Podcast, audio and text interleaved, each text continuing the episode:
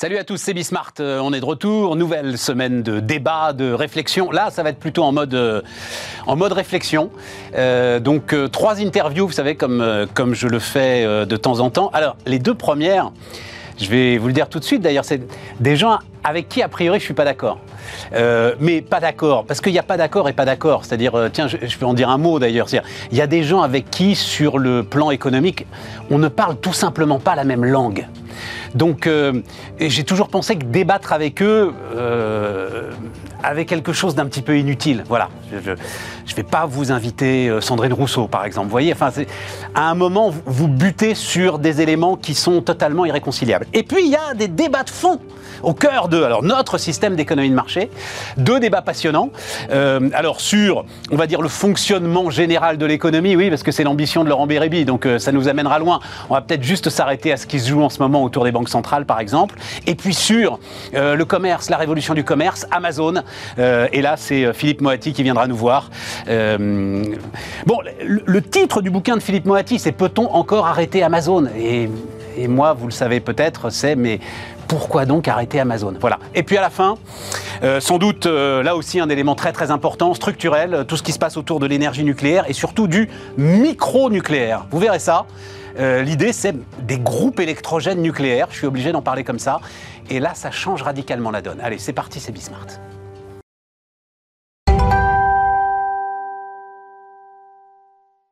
Et donc on démarre avec Laurent Bérébi. Salut Laurent. Euh, alors, euh, pouf, 30 ans de carrière euh, dans la banque et l'assurance en tant que chef économiste, c'est ça, hein, Exactement. Laurent? Exactement. Et maintenant entrepreneur, indépendant, à ton Exactement. compte.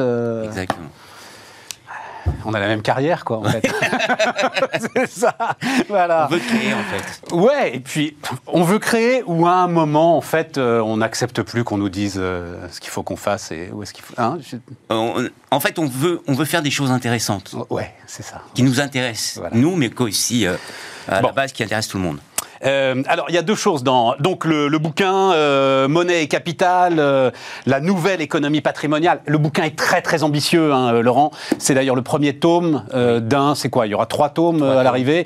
Tu veux refaire la théorie générale de Keynes hein, globalement. Tu l'écris d'ailleurs à La un théorie moment. générale économique. Ouais, voilà, c'est ça. Ouais. On va peut-être pas rentrer. Enfin, on en parlera évidemment. On va mais, en parler un petit peu, Mais mon sujet, c'est l'introduction. Oui, Parce que l'introduction, c'est l'actualité. exact. Et tu es d'une violence. C'est le seul mot que je peux employer. Avec la politique monétaire actuelle, on va le dire comme ça, Oui. avec le rôle des banques centrales, que je voudrais qu'on s'explique. Très bien. Euh, comment est-ce que comment est-ce qu'on peut démarrer? Tu dis alors, par exemple, tu dis ça commence comme ça. Nous sommes dans un monde détonnant, détonnant, détonation, prêt à exploser. Exact. Mais euh, Laurent, on vient d'encaisser la plus phénoménale crise de l'après-guerre Oui. et on est sur euh, des records d'offres d'emploi absolument partout, des records de croissance absolument partout. Où vois-tu l'étincelle et l'explosion possible? Alors, on a souvent résumé l'économie, enfin l'objectif de l'économie au plein emploi. Mais en fait, le plein emploi, euh, si ma mémoire est bonne, on l'avait atteint euh, aux États-Unis avant la crise des subprimes. Ouais. pendant plusieurs années. On était à des taux de chômage qui étaient aux alentours de 4%, voire moins. Et pour autant, on était à la veille d'une déflagration économique monumentale. L'objectif, c'est pas uniquement le plein d'emploi. Le plein d'emploi, il faut qu'il se fasse dans l'ordre, comme je dis, et pas dans le désordre. Alors, Là, tu as le sentiment qu'il se fait dans le désordre. Il se fait dans le désordre, absolument. On le voit, par exemple. Alors sur- vas-y. alors, euh, de manière récente, c'est toutes les poussées inflationnistes que l'on observe. Donc c'est, je veux dire, il fallait soutenir inévitablement la demande pendant la pandémie, mais globalement, lorsque l'on soutient la demande et que l'on a en face de soi une machine économique qui est désorganisée, il y a de l'inflation. Normal. Oui, enfin, Oui. c'est euh, Mais- casualties of war, quoi. Enfin, tu peux pas faire autrement pour le coup. Bien on est sûr, d'accord. mais alors comment, comment justifier la poursuite des politiques monétaires quantitatives aujourd'hui? Que ça soit en zone euro, où là on n'est pas à la veille de la fin de la politique monétaire quantitative, que ça soit aux États-Unis, où là on a des poussées inflationnistes mais qui sont phénoménales. C'est 5-6% là, hein, les derniers chiffres. même hein. plus de 6%, on est à 6,7%.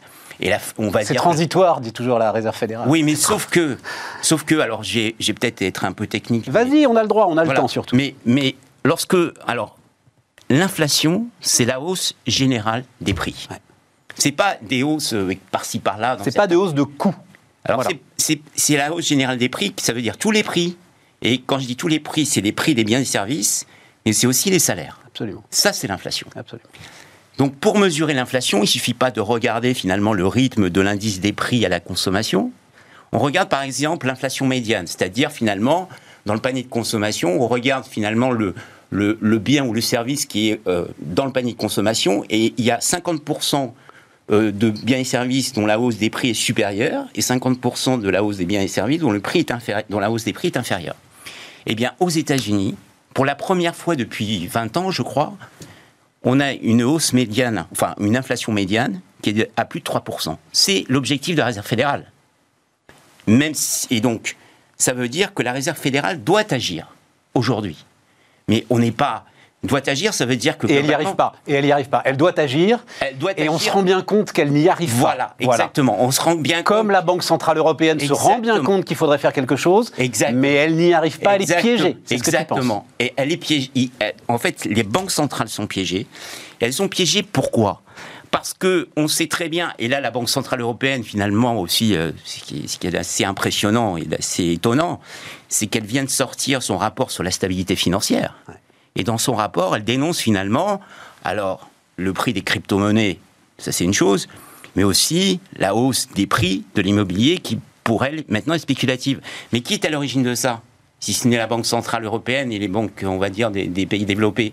et donc finalement, ça veut dire quoi? Ça veut dire que les banques centrales des pays développés, si elles arrêtent du jour au lendemain les politiques monétaires quantitatives, ce qui est absolument nécessaire, c'est que le prix des actifs va s'effondrer tous les actifs que ce soit les crypto-monnaies, qui n'ont aucune valeur, on va dire, euh, véritablement économique par rapport à l'or, on pourra revenir dessus, c'est développé dans le livre, que ce soit les marchés actions, ou que ce soit les prix de l'immobilier. Mais on est... Et donc là, c'est la fameuse stabilité financière qui serait en péril. Oui, mais euh, alors, très bien, mais en même temps, on est libéraux, on ne l'est pas. Le libéralisme, c'est quoi? C'est de penser que finalement, par la liberté du marché, on arrivera à un prix juste et d'équilibre. On ne peut pas être dogmatique, Laurent. Je suis pas dogmatique. En fait, tu dis toi-même, enfin, parce que oui, effectivement, c'est très intéressant. On sent qu'on est dans une forme de fuite en avant. On ne sait pas comment arrêter le train, voilà, globalement. Bon. Mais ce train nous a sauvés. Il nous a sauvés, certainement qu'il nous a sauvés pendant la pandémie. Mais il ne faut pas oublier. Mais même en 2008, euh, Laurent. Bien sûr, mais même en 2008. Bien sûr. En face de nous, c'était le sacrifice d'une ou deux générations. Non, une fois qu'on est dans la crise, c'est terminé. Mais le sujet, le vrai sujet, c'est que comment fait-on pour ne pas avoir une crise? C'est ça le sujet. On continue. Lorsque finalement. On continue bah, non, on peut. Alors, on continue, c'est-à-dire, c'est ça, tu vois, le truc de dingue. alors, Stéphane, je te prends au mot. On continue. Qu'est-ce qui se passe? On continue, c'est-à-dire on continue euh, la politique monétaire telle qu'aujourd'hui, on continue la politique budgétaire. On l'a ralenti un peu, voilà, on l'a ralenti un peu. On va dire qu'on continue la même politique. Globalement. Globalement. Mais faisons quelques pas en arrière, c'est-à-dire dans la décennie 70-80. Il y avait à l'époque l'inflation. Donc on alimentait finalement en monnaie nouvelle le système économique et en alimentant le système économique en monnaie nouvelle, finalement, on crée de l'inflation parce qu'on alimentait de plus en plus, finalement, le système économique en monnaie nouvelle. Il y avait deux possibilités à l'époque. Soit on arrêtait l'inflation, et on savait qu'on avait, euh, et en arrêtant l'inflation, finalement, on créait justement cet environnement de stabilité pour créer de la richesse par l'entreprise. Je veux dire, on est sur une chaîne. Bien sûr, non, non, mais je t'écoute, vas-y, vas-y, bien sûr. et donc, finalement, on avait deux possibilités. Soit on arrêtait l'inflation, soit on continuait l'inflation. Mais continuer l'inflation, ça signifiait justement ce que tu disais, ce que tu viens de dire, c'est-à-dire on continue la même politique pour éviter la crise tout de suite. Mais qu'est-ce qu'a fait Volcker à l'époque? Il a cassé l'inflation. Et Volcker a eu complètement raison. Alors c'est là qu'on va rentrer dans le dur, parce qu'il y avait une grande différence entre l'inflation des années 70, qui pour le coup euh, mordait les plus fragiles, et le débat, toi tu envoies ça, mais alors en trois lignes, c'est réglé, il n'y a pas de débat, sur les inégalités que creuseraient euh, les politiques monétaires. Mhm. Notamment sur, alors, sur l'immobilier, j'ai pas regardé, mais moi je suis saisi par un graphe que j'ai vu euh, récemment, Mhm. et c'est même, le type dit, c'est l'immobilier parisien. La baisse des taux d'intérêt est telle que sur, je crois que c'est sur 10 ans ou sur 20 ans, sur 10 ans, à remboursement fixe, en fait, l'immobilier parisien a baissé. À remboursement fixe, hein. tu as davantage de mètres carrés. Et De la même façon, mais ça, le maintien de l'emploi est quand même, enfin, le plus important, même si euh, tu dis justement qu'il faut que ce soit fait dans l'ordre, pour essayer de protéger les plus fragiles et les plus faibles. Donc, dire que cette politique monétaire creuse les inégalités comme pouvait le faire l'inflation dans les années 70, je trouve ça compliqué à tenir Alors, comme raisonnement. Il y a deux choses dans ce que tu dis. La première, c'est que l'inflation ne creuse pas les inégalités. En fait, l'inflation pénalise finalement les rentiers, quelque part, et pénalise la création de richesse par l'entreprise. C'est ça le vrai sujet de l'inflation.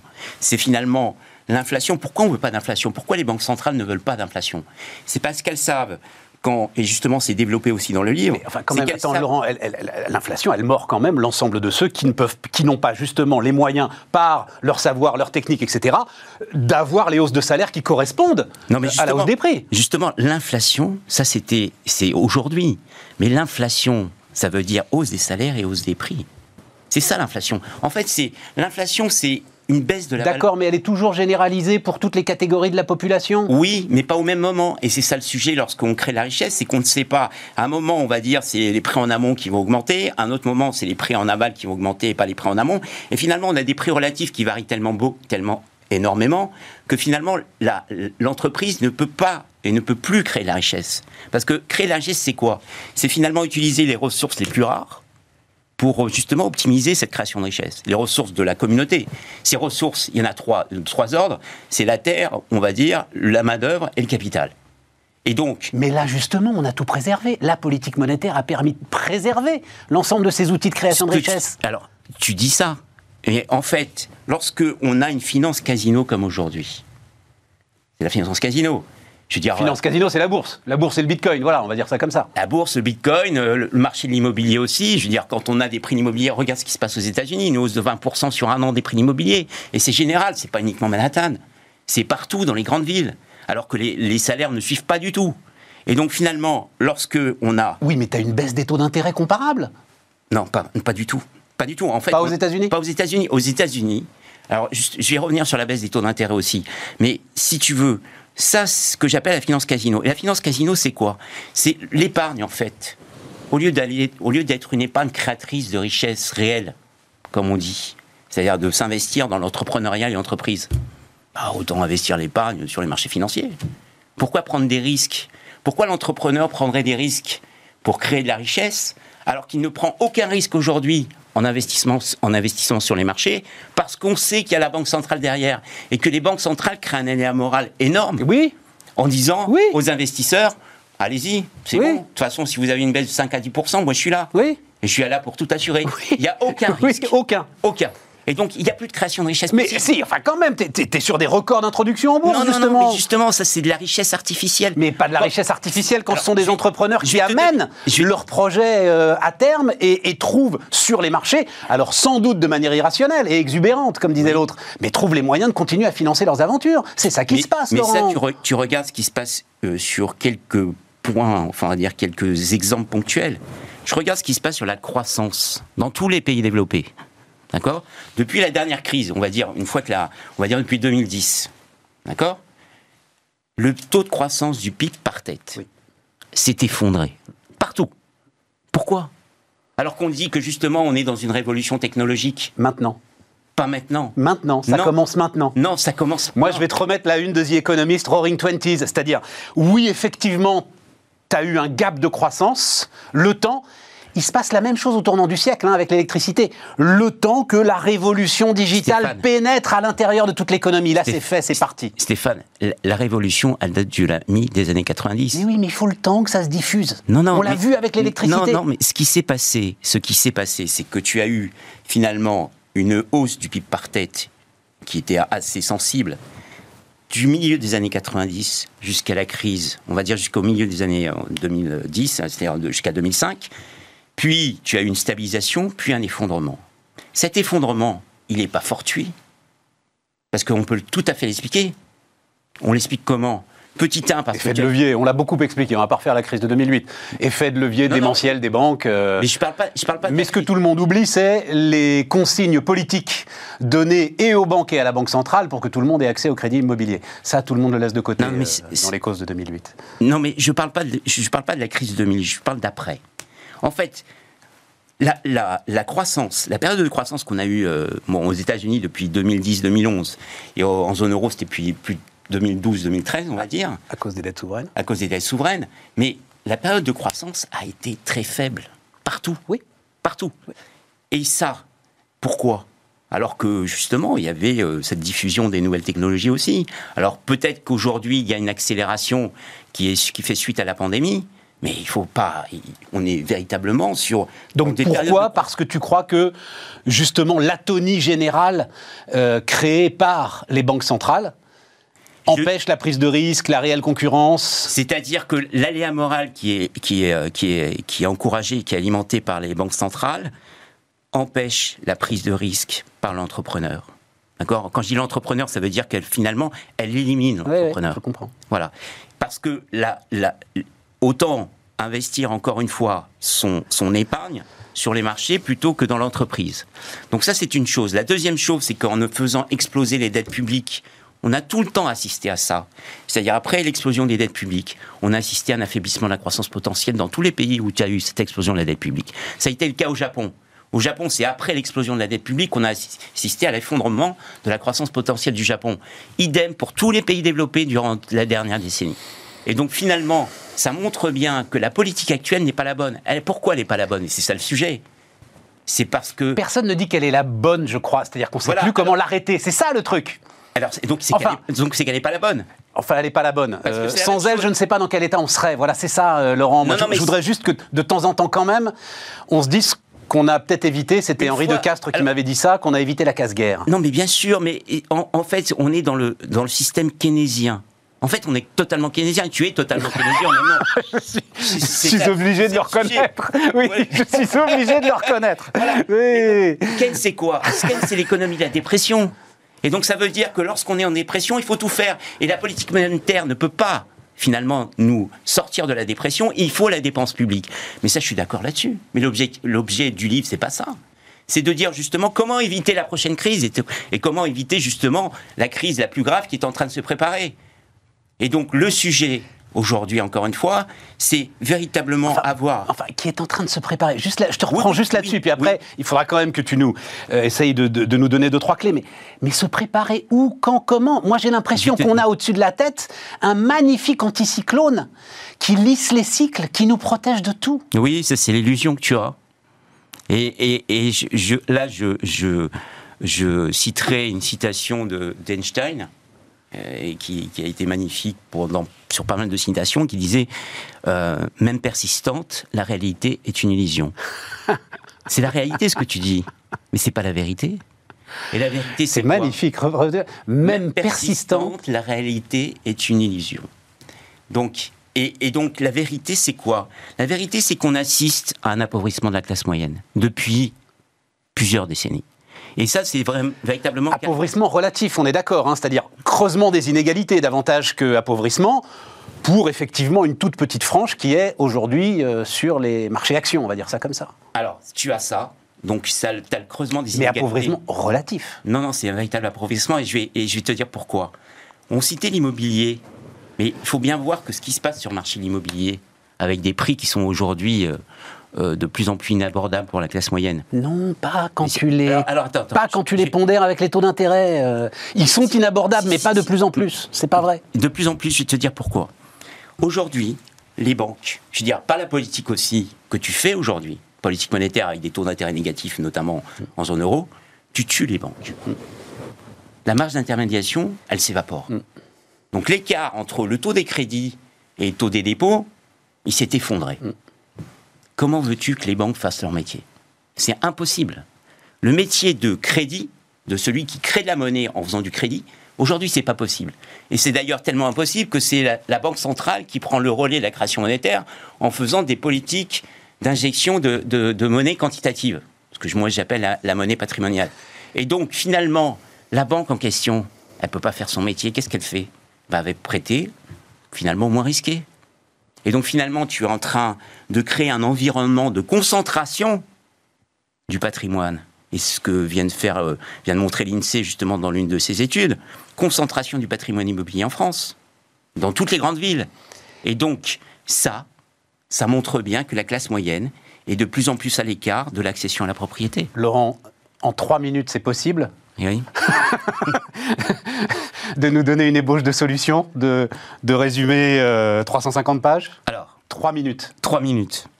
Euh, le vrai sujet de nos économies, les économies dans lesquelles on est, moi que je qualifie d'économie de système patrimonial. C'est une économie euh, de, système patrimonial, mais aussi de système entrepreneurial. C'est-à-dire que c'est un système qui est tourné vers l'entreprise. La création de richesse, c'est l'entreprise. Ça a toujours été la monnaie. Lorsqu'on était, alors justement dans, le livre, il y, a, euh, il y a la mise en évidence de trois régimes. Et trois régimes dont l'instabilité est monétaire. Le premier régime, c'est le régime qualifié de classique, celui que l'on, que l'on a connu dans les années 70-80, où l'excès de monnaie de transaction était nocif pour le système. Et donc cet excès de monnaie, on le régulait par la politique monétaire, la politique des taux d'intérêt. Le deuxième régime, que j'ai repris même si j'y adhère pas, c'est le régime keynésien. En fait, Keynes a dit la monnaie nocive pour le système, parce que c'est tout le temps finalement un type de monnaie qui est nocive pour le système. La monnaie nocive pour le système, c'est pas la monnaie de transaction, c'est ce qu'il appelle lui la monnaie spéculative. Donc c'est une forme de monnaie patrimoniale qui est au sein du patrimoine euh, de, euh, des, individus et qui prend le dessus sur euh, la monnaie transactionnelle et qui modifie le fonctionnement du système. Et donc il dit, cette monnaie spéculative, on ne peut pas la réguler par la politique monétaire, donc il faut laisser faire. Et lorsqu'on tombe en dépression, finalement, on actionne la politique budgétaire. Et puis le troisième type de monnaie, qui est mis en évidence ici, qui correspond finalement à un troisième type de régime que j'ai qualifié de non classique, c'est la monnaie patrimoniale. Cette monnaie patrimoniale, c'est une monnaie qui est générée par le système et qui ne vient plus du tout s'investir dans la sphère réelle et productive. Elle vient s'investir sur les, dans la sphère financière et donc euh, finalement. Euh, c'est le système aujourd'hui. Le régime dans lequel on est aujourd'hui. Oui, exactement. Et donc le vrai sujet, c'est de réguler ce type de monnaie. Or, le, le problème, c'est que la Banque centrale ne peut pas la réguler. En fait, c'est une, une, monnaie qui échappe à la Banque centrale. Et ce qu'elle fait aujourd'hui, c'est d'alimenter encore plus le système dans cette monnaie nocive. Et donc le vrai sujet, c'est comment faire pour réguler justement ce type de monnaie nocive. Alors si ce n'est pas la Banque centrale, c'est l'État. Et il y a un outil qui est régulateur, qui est magnifique, qui s'appelle la fiscalité. Merci Laurent. Merci Stéphane. À bientôt pour euh, poursuivre cette euh, discussion passionnante finalement, on n'était pas tant en désaccord que ça, en fait. Euh, mais, je crois que c'est ce qu'on va retrouver avec le prochain invité. On va parler commerce maintenant, on va parler d'Amazon.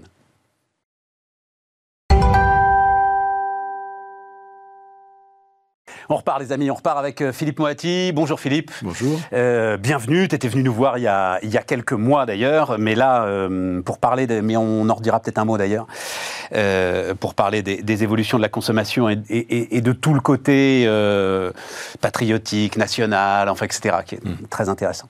Donc là, ton dernier bouquin, alors, petite provocation, je l'ai mis sur la tablette, je l'ai lu d'ailleurs, hein, sur la tablette Kindle d'Amazon, voilà, la plateformisation de la, de la consommation. Euh, et euh, plus simplement le sous-titre, hein, euh, contrer l'ascension d'Amazon. Peut-on encore contrer? Peut-on encore contrer l'ascension d'Amazon? En fait, ce dont on va parler finalement, Philippe, c'est on dit ça comme une évidence en fait dans le débat public. C'est devenu, c'est un peu comme les cheveux sur la tête, ça pousse. Il faut contrer l'ascension d'Amazon.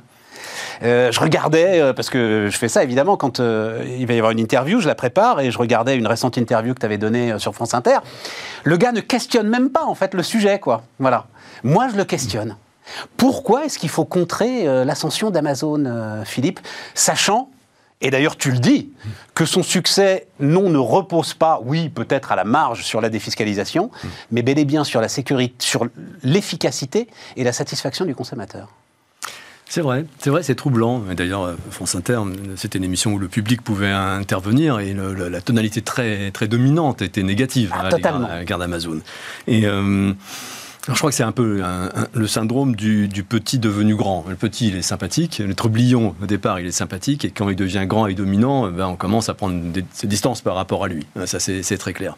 Et là, en l'occurrence, si on combine le fait que, effectivement, une très mauvaise image par rapport à ces stratégies d'évasion fiscale, ce qu'on a pu dire des conditions de travail dans les entrepôts. juste un mot là-dessus, elle est quand même assez limitée, celle d'Amazon, au regard de euh, ce que font les autres géants de la tech, quand même. Hein. Enfin bon, parce que il reste quand même soumis à la TVA, tu vois, par exemple. Voilà, donc je referme la parenthèse. oui, oui, je comprends. j'essaie de comprendre pourquoi l'image s'est retournée, euh, en, partie retournée. Alors nous, on fait des études d'opinion à l'Obsoco, et on a, on a essayé de mesurer un peu cette, cette image d'Amazon. De, C'est intéressant parce qu'en en gros, on évalue à 10% de la population euh, les, les personnes qui sont franchement contre, quoi, qui, qui argumentent, qui, évidemment n'achètent pas hein, sur Amazon, franchement contre. Euh, les autres, et surtout ceux qui achètent, et ils sont nombreux, c'est à peu près 40% des, Français, hein, euh, bah, sont très satisfaits en réalité. Hein. On a évalué la satisfaction sur différents points, ils sont très satisfaits. Mais en qualitatif, quand on les interroge, on, sent une petite pointe de culpabilité. Euh, ce qui veut dire qu'il y a un changement culturel qui est en cours. mais enfin, tu y participes, Philippe, parce que, enfin, toi-même, quand on te lit, tu tu es inquiet globalement de. Alors, juste parce que dominant, on parle, je, veux juste vérifier les chiffres avec toi, on parle, euh, Amazon c'est 20%, du e-commerce aujourd'hui, donc 20% en France d'un canal qui fait lui-même 20% du commerce. On est d'accord Moins de 20%. Moins de 20% du commerce. On est à 13 ou 40%. Ah non, non, mais c'est clair. Non, non, si, on, regarde le poids global d'Amazon par rapport à la consommation des ménages, euh, sachant que toute la, consommation ne passe pas par le commerce, y compris physique. Hein, absolument. Et ce poids, ce poids est infime, est infime. Ce qui est inquiétant, c'est la dynamique c'est la dynamique. Euh, Amazon est l'inventeur, enfin, celui qui a diffusé à grande échelle le modèle de la place de marché, qui est une, machine de guerre à conquérir des places de marché. Parce que là, on a fait l'arrêt sur image, 20%. Mais quand on regarde le film, on se rend compte que Amazon progresse tous les ans, et que, alors je vais de côté la crise sanitaire, hein, qui a un peu bouleversé le, jeu, mais on va revenir euh, au jeu d'avant. Euh, donc Amazon progresse tous les ans, les autres ont tendance à régresser, ou au mieux à maintenir leur position aux États-Unis. Y compris nos Cdiscount euh, et autres. Ben, Cdiscount est à 7-8%. Euh, il y a beaucoup de mal à dépasser ce seuil. Quoi. Aux États-Unis, patrie d'origine d'Amazon, 40% euh, du e-commerce. Le second est aussi à 7%. 7%. Ça a longtemps été eBay qui recule, qui n'arrive pas à s'opposer à son, à son recul. Il est remplacé la deuxième position par Walmart, le numéro 1 du commerce, qui a investi mais des sommes colossal pour arriver à grignoter des dizaines de points, continuer d'exister sur la scène du commerce. Qui tient Il tient, mais c'est le numéro un mondial et qui investit des fortunes, des fortunes. Tout ça pour dire que c'est banal ce que je vais vous dire. L'économie de la place de marché, c'est l'économie des plateformes. Et l'économie des plateformes, c'est plein de, de, rendements croissants, d'effets réseau, qui font que le succès appelle le succès et le retard euh, ben, est, fatal. Quoi. Euh, donc ce qui est inquiétant, c'est pas tant la situation actuelle, c'est la dynamique qui est en cours, euh, qui va se traduire, un, par une hégémonie d'une poignée d'acteurs de taille mondiale sur le e-commerce, un e-commerce qui n'a pas dit son dernier mot, qui va continuer d'accroître son emprise sur la consommation des ménages. Mais à la limite, si on en restait là, bah, c'est pas grave, le e-commerce est entre les mains de deux, deux, trois grands géants du monde entier. Mais Amazon, Rakuten, euh, Alibaba en Chine, etc. Pas seulement en Chine, Alibaba a des velléités sur l'Europe. Oui, enfin depuis le temps qu'ils ont des velléités sur l'Europe. Ils viennent d'ouvrir un entrepôt de 350 000 m2 à, Liège, et c'est pas pour euh, raconter des histoires. Non, non, on va assister bientôt au choc des, titans. Mais ce qui est plus inquiétant, si on regarde Alibaba en Chine ou Amazon aux États-Unis, c'est qu'ils euh, ne se limitent pas au e-commerce ils sont en train d'attaquer le commerce physique et, euh, avec l'énergie que l'on connaît. Et à un moment où il faut réinventer le commerce physique, en combinant le physique et le digital, ce qu'on appelle le digital, ils ont tout ce qu'il faut pour réussir. Tu le dis toi-même, euh, Amazon dans le physique, euh, donc le rachat de Whole Foods, etc. Et on avait fait une émission sur la grande distribution où les experts étaient d'accord. Pour l'instant, pour l'instant, oui. on ne voit pas la patte d'Amazon. Il n'y a pas de résultat particulier. Il n'y a pas une efficacité particulière. Ça fait quand même 5 ans qu'elle dure cette histoire. Donc, euh, euh, ben, peut-être qu'on arrive aux limites euh, d'Amazon, qu'on rentre dans un moment schumpeterien où ils vont se faire disrupter à leur tour. Tu n'y crois absolument pas. Disruption, certainement. C'est comme ça que tombera Amazon. Mais pour l'instant, le disrupteur, on ne l'a pas vu venir. On l'a pas vu venir. On l'a pas vu venir. Et ce pas les acteurs du commerce physique qui seront à l'origine de cette disruption. Alors, il faut parler juste commerce physique, parce que c'est un chiffre que j'ai appris la semaine dernière, au, à l'occasion du Retail Tech, du summit, du premier sommet à Paris sur la tech et le retail, hein, qui était un sommet absolument passionnant. Les entreprises muliers touchent 100% des foyers français. Bah oui. Et je cherchais, à part la Poste, il n'y a pas. Et même ailleurs dans le monde, voilà. Enfin, on, est là- on a là une plateforme qui pourrait avoir une puissance largement supérieure à celle d'Amazon, euh, euh, Philippe, à partir du moment où, où, justement ce système de marketplace commence à se mettre en place. Et oui, d'ailleurs, je l'évoque comme une des possibilités. Tout à fait. Et, et, euh, c'est absolument incompréhensible. Le- le- globalement, les distributeurs français. Qu'il ne l'ait pas fait, tu veux dire? Absolument, Ouais. absolument. Les distributeurs français n'ont pas cru à Amazon en général. Ils se gaussaient du fait que c'était une entreprise qui faisait des pertes. Hein, Une entreprise qui fait des pertes, elle ne peut pas durer bien longtemps. Erreur. Et ils n'ont pas compris euh, la force du modèle de la place de marché et ils ont laissé faire. Euh, Encore une fois, dans un modèle économique où l'avance qu'on prend en termes temporels est cumulative. Donc le retard qu'ils ont accumulé aujourd'hui est un véritable handicap. Mais effectivement, parmi les- les- les acteurs en France qui avaient toutes les cartes en main, pour euh, réussir, et surtout réussir s'il avait fait il y a 4 ou 5 ans, ou 10 ans, disons, euh, là où le- les jeux, le jeu étaient complètement ouverts, c'est bien la nébuleuse Mullier, avec de- des enseignes aussi prestigieuses que Leroy Merlin, Decathlon, euh, Kiabi, Noroto et Auchan. Et Auchan, évidemment. Ils avaient déjà une, une base interne qui aurait permis de, de consti- constituer le noyau dur d'une place de marché qui aurait ensuite agrégé très facilement des marchands Mais supplémentaires. pour pourquoi est-ce qu'il est trop tard? Alors, et, et je suis ravi qu'on en parle, et, et- et merci Philippe, parce que les places de marché. On a célébré euh, la levée de fonds de Miracle, qui est alors euh, euh, l'un des back-office des places de marché. Voilà, permet. Ils fabriquent je crois, les places de marché. Voilà, je crois qu'ils ont notamment celle de la Fnac. Hein, je voudrais pas dire de bêtises, mais je crois les- qu'ils ont notamment les- celle de les Fnac. grands Darty. français sont souvent Voilà. sur la Euh, Miracle. Bon, ça y est, c'est parti. C'est effectivement une lame de fond. Bon, il y a des groupes puissants qui vont bâtir leur place de marché. Pourquoi est-ce que tu, tu crois qu'Amazon a accumulé aujourd'hui une telle avance Dans quoi? Dans Il la faut- donnée, par exemple? Dans quoi est-ce qu'Amazon aura une Oui. telle avance Alors, la- qui ne soit pas la- rattrapable La, à ce donnée, c'est le nerf de la guerre. On est d'accord. Euh, c'est très clair. Et euh, à tel point d'ailleurs que, tellement conscient que sa compétitivité en tant que retailer allait dépendre de ses compétences en matière d'informatique, que pour passer à l'échelle euh, sur le plan du système informatique, il a ouvert ce- ce- ce- ce- ses services et ses compétences à des clients extérieurs, au point de devenir aujourd'hui le numéro un ô combien devant tous les autres du, du fameux cloud computing. Absolument. Voilà, donc c'est effectivement, il y a une avance ici qui est considérable sur l'élément qui est moteur dans le, la compétitivité dans l'économie des, des plateformes en général, en général. Donc ça, ça va être très difficile à rattraper. Mettez-vous à la place de, de consommateurs de base, tout simplement, hein, qui, qui, veut ren- qui, qui a quelque chose à acheter et qui hésite entre différentes plateformes. C'est un peu comme euh, euh, les plateformes de, de- de relations professionnelles de type euh, LinkedIn ou Viadeo ou les, les- les plateformes de rencontres amoureuses. On va où finalement quand on hésite entre deux? Ben, On va là où il y a le plus de choix. Près de 300 millions de références chez Amazon. On est sûr de trouver le, produit rare que l'on cherche. On va là où il y a le plus d'avis de consommateurs. Pour le même un produit de niche, vous allez trouver des dizaines et des dizaines d'avis de consommateurs.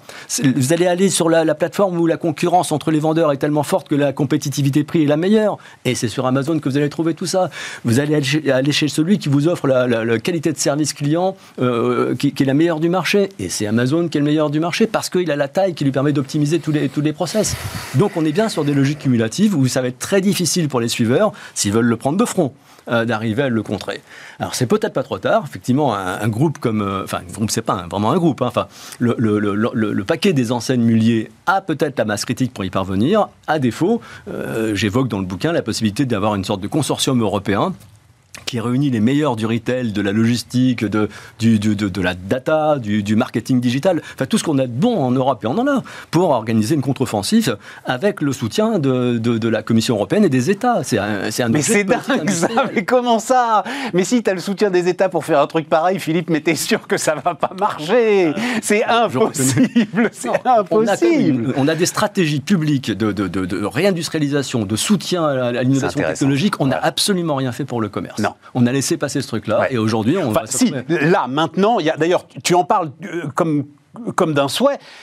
Alors, c'est une réalité au moins sur le papier, c'est une réalité à Bercy. Il y a une vraie stratégie d'aider les petits commerces à se digitaliser. Ça, c'est un fait. Aujourd'hui, ça y est, c'est parti. Oui, et pour créer des plateformes de marché, c'est un truc qui me passionne, moi, des plateformes de marché local. locales, Oui. à l'échelle des quartiers. Là, ça change la donne. Oui, ça change la donne. On a essayé de mesurer le- l'ampleur du phénomène dans une enquête à l'Obsoco.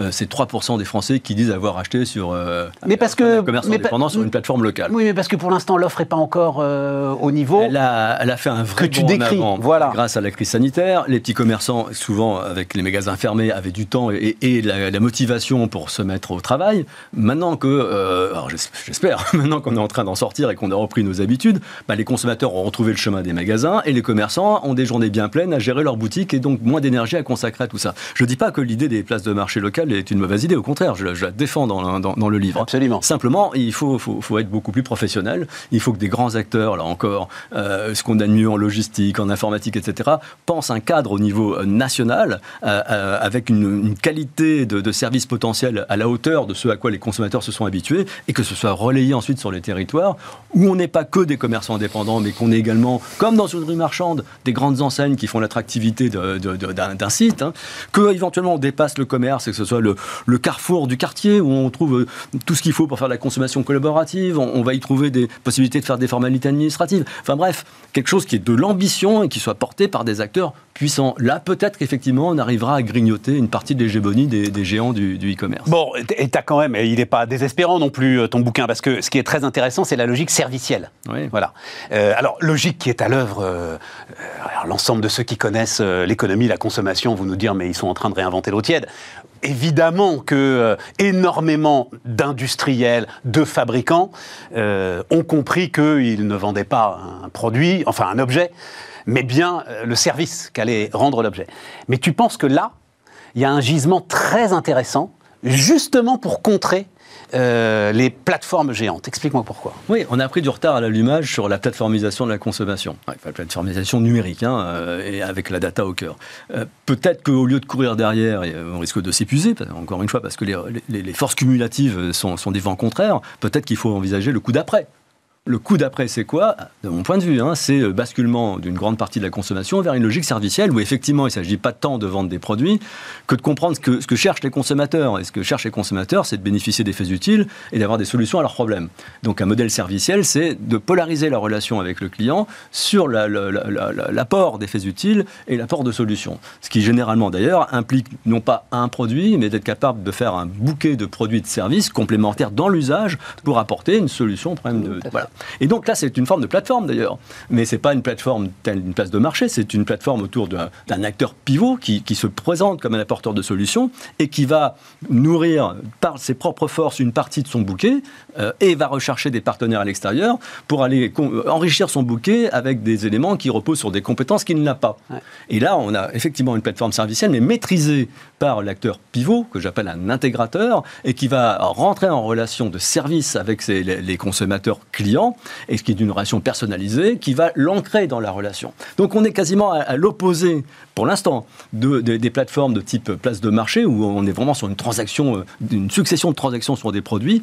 On, on fait rentrer le consommateur dans l'écosystème qui est euh, maîtrisé euh, par l'intégrateur. Et, on sort de la logique du prix, c'est-à-dire parce que on sort de ce qui est immédiatement quantifiable, comparable et mesurable. Le service, c'est beaucoup plus compliqué ben, de le comparer. Voilà. Exactement, c'est beaucoup plus difficile à.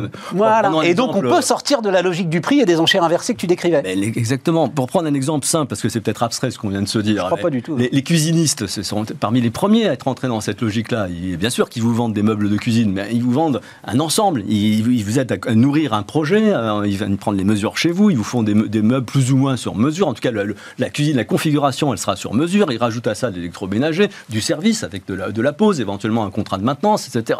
Et on voit bien que du coup, on peut évidemment comparer le prix de cuisine, mais comme elles, sont, euh, elles vont se distinguer sur plein d'aspects, bien au-delà des meubles, hein, par la qualité de la prestation globale, que ça sera bien, bien difficile de dire laquelle est la plus avantageuse que l'autre. Donc la relation de service dans une, approche servicielle, effectivement, brouille le signal sur les prix et surtout fidélise euh, le client par rapport à son, fournisseur. Sans pour autant que ce soit de la captivité d'ailleurs, hein, mais, mais ça le fidélise parce qu'il y a un apprentissage qui se fait de la relation, bah, chacun apprend à connaître l'autre, la, solution s'affine avec le temps et, et donc de fait on devient fidèle aux prestataires. Tu sais, euh, celui c'est la phrase sans que ce soit de la captivité, celui qui maîtrise ça à la perfection, malheureusement, c'est Apple quand même.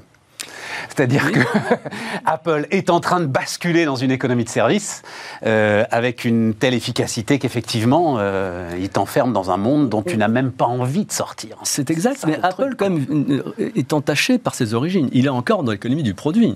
Ils, ils sont, notamment sur la- le, le matériel. Quoi. Ils sont- sont- une grosse partie de son business consiste à nous vendre des produits. Oui, oui, mais la mutation est en cours. La mutation est en cours, mais un, un Netflix me paraît être un meilleur exemple. Alors, ce qui me surprend, Philippe, parce que c'est ton métier depuis euh, 30 ans, Oui, merci, merci, de le- de le 35. souligner. c'est que tu ne parles pas de l'expérience en magasin. C'est-à-dire que tu crois pas. euh, Moi, je me souviens d'un certain nombre de, de- de- de professionnels du e-commerce qui, il y a quelques années, ont commencé à écrire le e-commerce est mort, en fait. Parce que le magasin, en se réinventant totalement, en nous faisant vivre des expériences. Enfin, Ouais, voilà. ouais. Tout ce que tu as raconté, décrit. etc. Tu crois que ça, c'est pas le frein le plus efficace à un monde tout Amazon? Non, Non. encore une fois non. Euh, Ça c'est une, euh, c'est une, comment dire, c'est une obligation pour ceux qui gèrent des points de vente s'ils veulent pas subir une contraction de leur appareil commercial. C'est sûr qu'aujourd'hui euh, on peut pas faire fi du e-commerce qui, encore une fois, n'a pas n'a pas dit son dernier mot. Il va continuer de croître parce que ses formes se, se, se- se démultiplient. hein. Les live, le live commerce par exemple. hein. Absolument. euh, Amazon fait des, des essais là, avec cette série là, où on, on sent bien que demain matin, vous verrez une série Amazon et vous pourrez avec votre téléphone flasher un produit que vous voyez à l'écran pour pouvoir l'acheter directement. Ouais, Euh, bon. Le métaverse, euh, dont on parle beaucoup, ça sera évidemment un nouveau circuit commercial. Le commerce vocal, etc. Enfin, je- j'en passe et des meilleurs. Donc, manifestement, le e-commerce n'est pas arrivé au bout.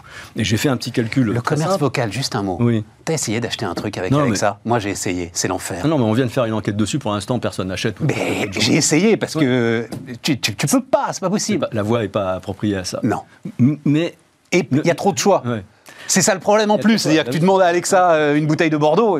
absolument. Voilà. Non, mon, propos était juste de dire qu'avec cette euh, diversification des formes de e-commerce, ça va booster encore Oui. cette croissance. Et Donc, puis, le- il part dans tous les sens. Quoi. Le Il- commerce voilà. physique va se contracter. On était déjà en situation de surcapacité.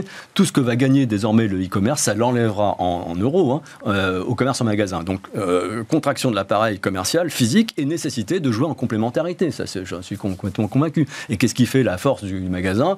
Bah, C'est le côté humain et donc le, salut ou, la capacité de, de- de contenir la contraction reposera sur la capacité à faire de l'expérientiel, du serviciel, etc., de, de faire vivre une expérience avec une composante humaine forte aux gens. Ça, c'est à n'en point douter. Le- ce qui me préoccupe, encore une fois, c'est que euh, je- le commerce physique risque de ne pas échapper aux géants du numérique. Euh, voilà.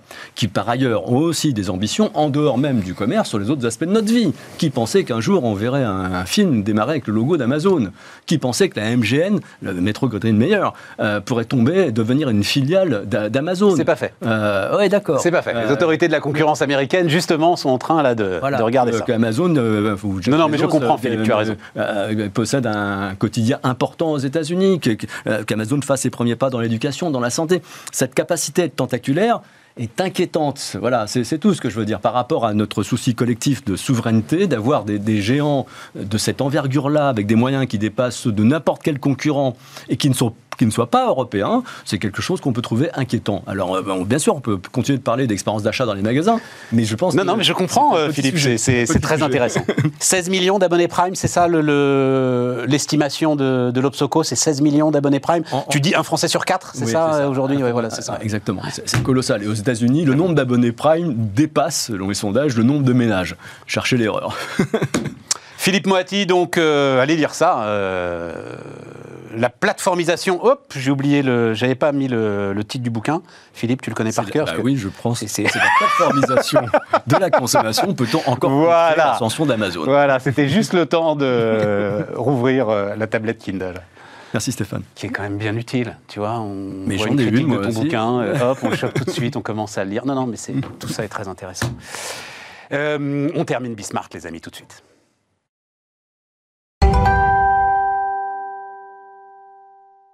On repart, les amis, on repart avec Jean-Luc Alexandre. Bonjour, euh, Jean-Luc.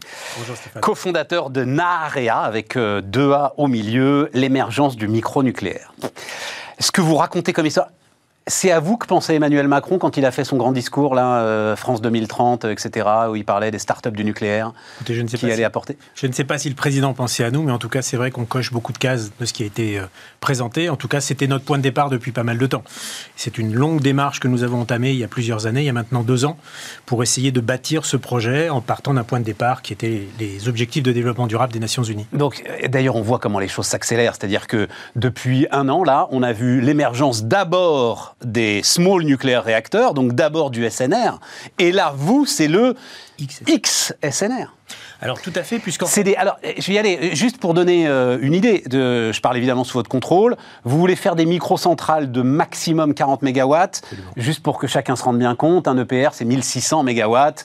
Euh, Fessenheim, qui a été fermé, c'était deux réacteurs de 900 mégawatts chacun. Donc on change radicalement d'échelle. De paradigme. Voilà. Pourquoi est-ce qu'il faut radicalement changer d'échelle? Bah, pour une raison bien simple, c'est que pour atteindre les objectifs de développement durable, il y a un moment, il faut aller au bout du consommateur, le plus proche possible du consommateur. Vous n'aurez pas de solution universelle. Vous aurez un mix énergétique qui Ouais, permettra de fournir l'énergie. Donc il faudra des gros EPR pour fournir le baseload. Il faudra des SMR pour aller dans les régions. Et il faudra le XSMR pour aller au bout du bout, là où les gros réseaux ne peuvent pas aller. Par exemple, des îles, par exemple des montagnes, par exemple des zones extrêmement reculées, où le réseau de transport d'énergie serait beaucoup, beaucoup trop coûteux, que ce soit financièrement ou au niveau de l'environnement, à construire. Et donc, un XSMR permet de s'approcher le plus possible du besoin. Ah, mais vous le réservez à moi. Quand j'ai lu votre truc, mais j'avais beaucoup plus d'ambition pour vous. Pour moi, on pouvait les mettre partout, absolument partout, ces micro pourra- Pour moi, c'était un groupe électrogène nucléaire que vous étiez en train de faire. C'est l'équivalent d'un groupe électrogène nucléaire, on pourra le mettre partout, mais il faut bien voir qu'à terme, la demande est telle, vous allez avoir une multiplication par 4 de la demande en électricité d'ici 30 ans au niveau mondial, il faudra de tout. Vous ne pourrez pas faire qu'une seule solution.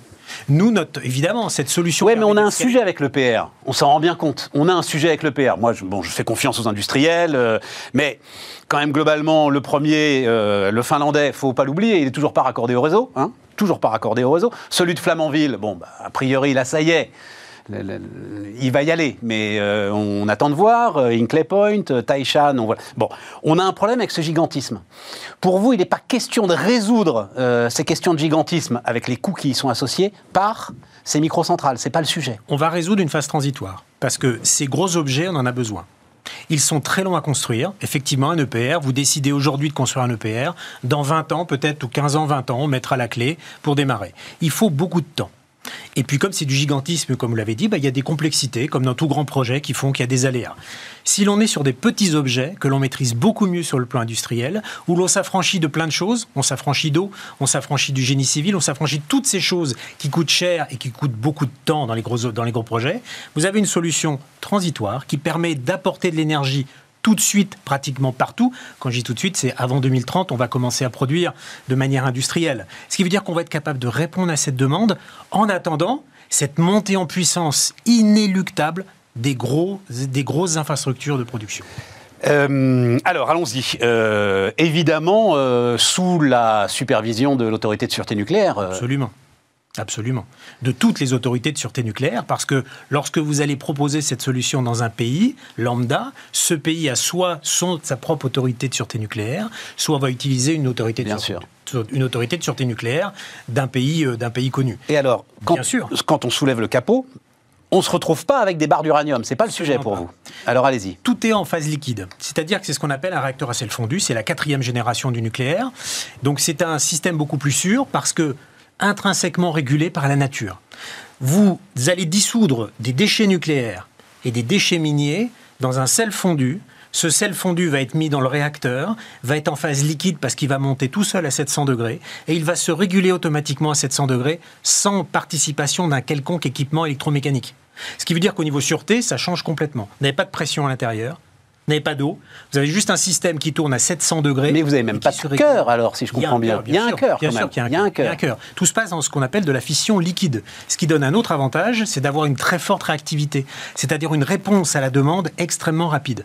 Les barreaux d'uranium, euh, ce qu'on appelle le, réacteur au pressurisé, vous avez besoin de quelques dizaines de minutes pour monter en charge. Là, sur un réacteur euh, à sel fondu, c'est Enfin, on dit même d'ailleurs qu'ils s'arrêtent pas, ces fameux, enfin ces Oui. gros, ces grosses machines. Si, on les voilà. on les pilote. On les pilote, on, on les pilote, mais euh, Mais la c'est pas des de mobilettes, quoi. Voilà. Pilotabilité, c'est les dizaines de minutes. Nous, on est à la seconde. vous changez de paradigme. Ah ouais, totalement. C'est parce que vous êtes en phase liquide, et en phase liquide, vous arrivez, en modifiant un débit de pompe tout simplement, d'augmenter instantanément en fait la puissance que vous allez sortir du réacteur. Combien de temps pour euh, construire un tel objet? Aujourd'hui, on a un développement industriel qui est planifié en 5 ans, qui va s'articuler en trois phases fondamentales. Un jumeau numérique, ce qui n'a jamais été fait de manière complète dans le nucléaire, mais ce qui va nous permettre d'aller très vite dans la suite. Donc un objet virtuel complet qui permet de simuler à terme tous les scénarios de sécurité, y compris les plus farfelus. Celui-là, il est fait dans combien de temps, le jumeau 18 numérique mois. 18 mois. Ensuite, on passe sur deux ans de prototypage physique, puis sur trois ans de développement industriel, c'est ce qu'on appelle la passée d'un prototype à un numéro 1 de série industrielle.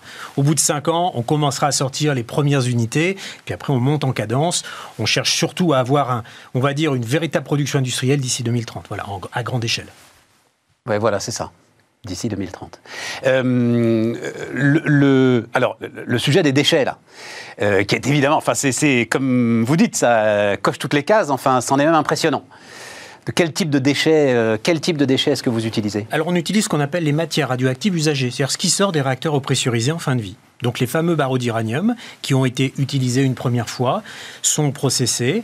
On va en sortir ce que nous on appelle aujourd'hui les Ces déchets. fameux barreaux d'uranium, c'est-à-dire c'est euh, le, le- comment on va dire les déchets les plus radioactifs. Oui, on prend. C'est prend- ceux qui sont censés partir à Bure euh, si jamais on y arrive, Absolument. ou ceux qui auraient pu utiliser Superphénix si on n'avait pas fermé Superphénix. Absolument, vous Voilà. allez prendre l'uranium, le plutonium, les actinides mineurs, comme on les appelle, qui sont les déchets, ce qu'on appelle communément nos déchets qu'on veut enfouir pendant des centaines de milliers d'années. Ouais. Ce sont les actinides mineurs. Tout ça, on va le mettre dans le sel fondu. Et pourquoi on peut les détruire? Pourquoi on peut les transformer en énergie? Parce que on ne ralentit pas les neutrons. Ce qui est la grosse différence par rapport à tous les autres réacteurs, où on essaie de, ralentir les neutrons avec un modérateur. Il n'y a pas de modérateur dans le cœur. C'est un cœur où les neutrons sont ce qu'on appelle à spectre rapide, donc ils partent à la vitesse d'émission, et du coup on arrive à fissionner beaucoup plus. Et donc c'est une, un- une, une efficacité redoutable. Euh, L'efficacité, grosso modo, au niveau quantité de matière d'un réacteur pressurisé, c'est 0,7%. Nous, on est au-dessus de 98%. Vous fissionnez tout. Vous avez une idée déjà euh, du prix du kilowattheure à la sortie de, Absolument. Alors déjà, une chose, c'est qu'on a choisi dans notre des mini, model- des X mini réacteurs de Naharea. Voilà. Déjà, une chose importante, parce que dès qu'on parle de coût, il faut parler de business model. Nous, nous avons choisi le business model de l'énergéticien. Nous resterons propriétaires de ces générateurs, où qu'ils soient. Ça alors? De manière à garantir aux autorités, aux autorités de sûreté que vous récupérez en fin de vie ces générateurs, que vous les ramenez à l'usine pour être intégralement recyclés, régénérés et repartir. C'est une garantie totale. Deuxièmement, ça garantit à l'autorité de sûreté que l'exploitant, c'est bien nous. C'est le développeur, concepteur, fabricant, mainteneur, opérateur. C'est la chaîne complète. C'est ce qu'il y a de mieux. Avec ça, aujourd'hui, on se positionne juste en dessous du niveau du charbon. Sauf que c'est une énergie décarbonée, propre, non intermittente. Avec un tarif comme ça, ça nous permet... Oui, mais alors là, pour le coup, alors je- j'en connais quelques-uns des tarifs euh, d'électricité. Je dois vous dire que je connais pas celui du charbon. charbon, c'est le moins cher du monde aujourd'hui. Vous êtes à 40 euros le mégawattheure, grosso modo. On est un peu en dessous.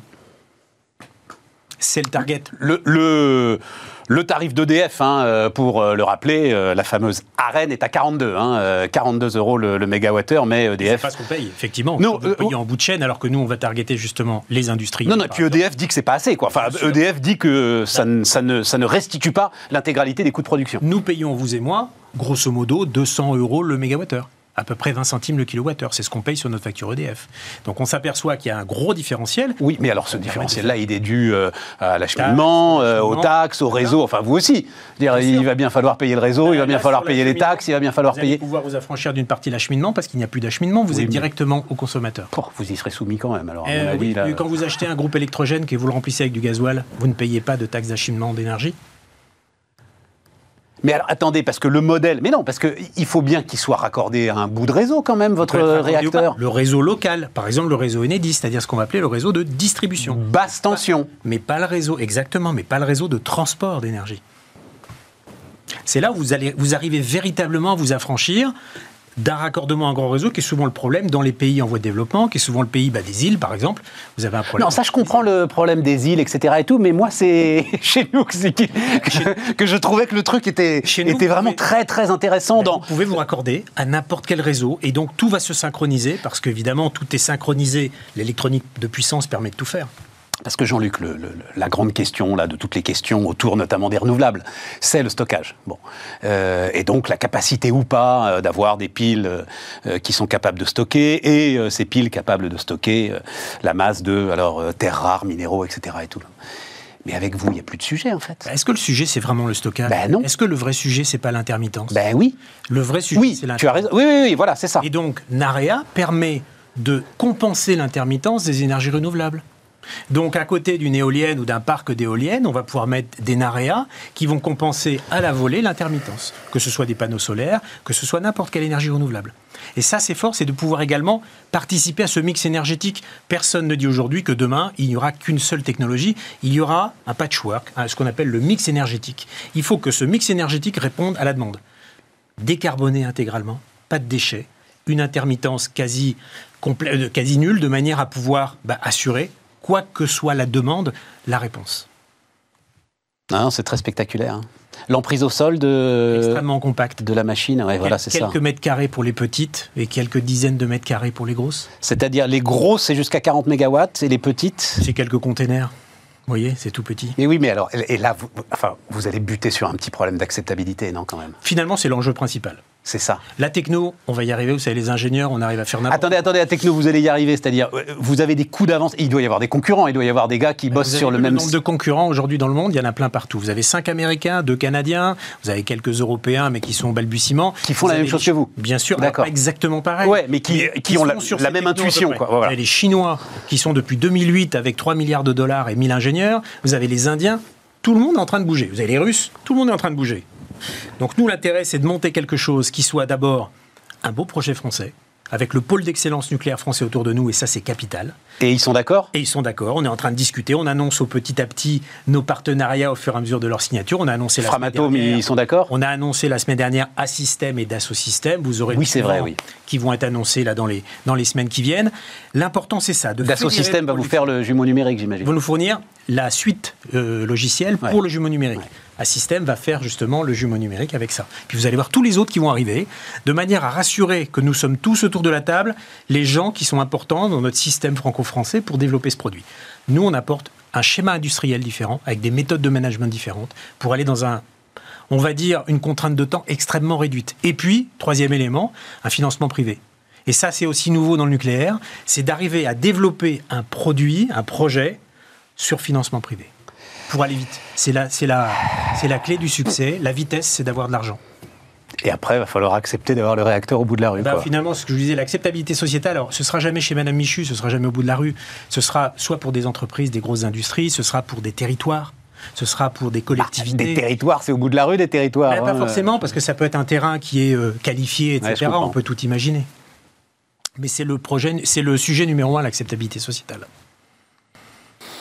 Oui, enfin, il faut quand même. euh, enfin, je veux dire. Faut pas faire le Concorde numéro un. non, mais voilà. Vous êtes plein d'enthousiasme et tout. euh, euh, va falloir le faire, quoi, quand même, votre truc. Oui, mais vous voyez, le Concorde, finalement, on a réussi à le faire voler. Le problème, c'était pas de le faire voler. C'était sa rentabilité.